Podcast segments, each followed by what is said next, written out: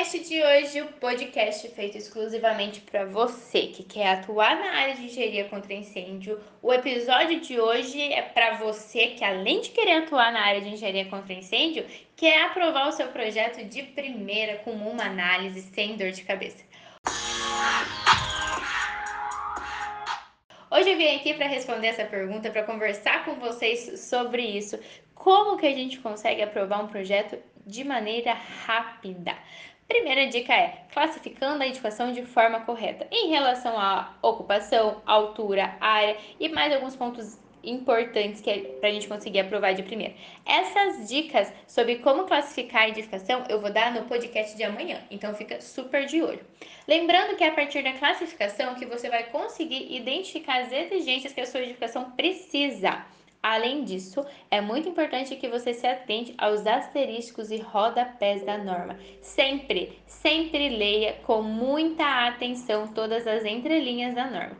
É claro que eu não poderia deixar de recomendar para vocês o checklist, porque vocês sabem que eu sou a rainha do checklist, né?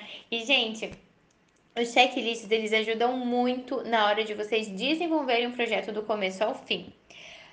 Outras dicas que eu posso dar para vocês para conseguir aprovar um projeto de maneira rápida é a questão de ter um projeto clean. Então você tem que classificar de maneira correta, você precisa compatibilizar suas informações, ter um projeto clean, memorial autoexplicativo, ter checklists para que você consiga conferir se tudo aquilo que você colocou no seu projeto está de acordo, é o que precisa, se não faltou nada.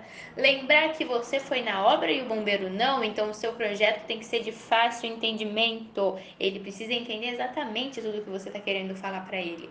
Lembrar, gente, que nós somos contratados para evitar que a edificação pegue fogo para evitar que a edificação, que aquele fogo, aquele princípio de incêndio se torne uma grande tragédia. Então a gente precisa analisar todos os pontos da edificação, procurando sempre deixar ela protegida. E para a gente conseguir aprovar um projeto de primeira, a dica de ouro é: faça um trabalho bem feito e se atente a todos os itens que a norma pede. Não tente burlar o sistema, não tenta ficar dando meia volta. Se a norma fala para fazer, é só fazer que o projeto será aprovado. Espero que essas dicas valem super valam, né? Opa, espero que essas dicas façam muita diferença na vida de vocês. Amanhã tem um podcast do quadro Re Responde super sensacional que vai ajudar bastante vocês nessa parte de classificação da edificação. Beijos e até amanhã!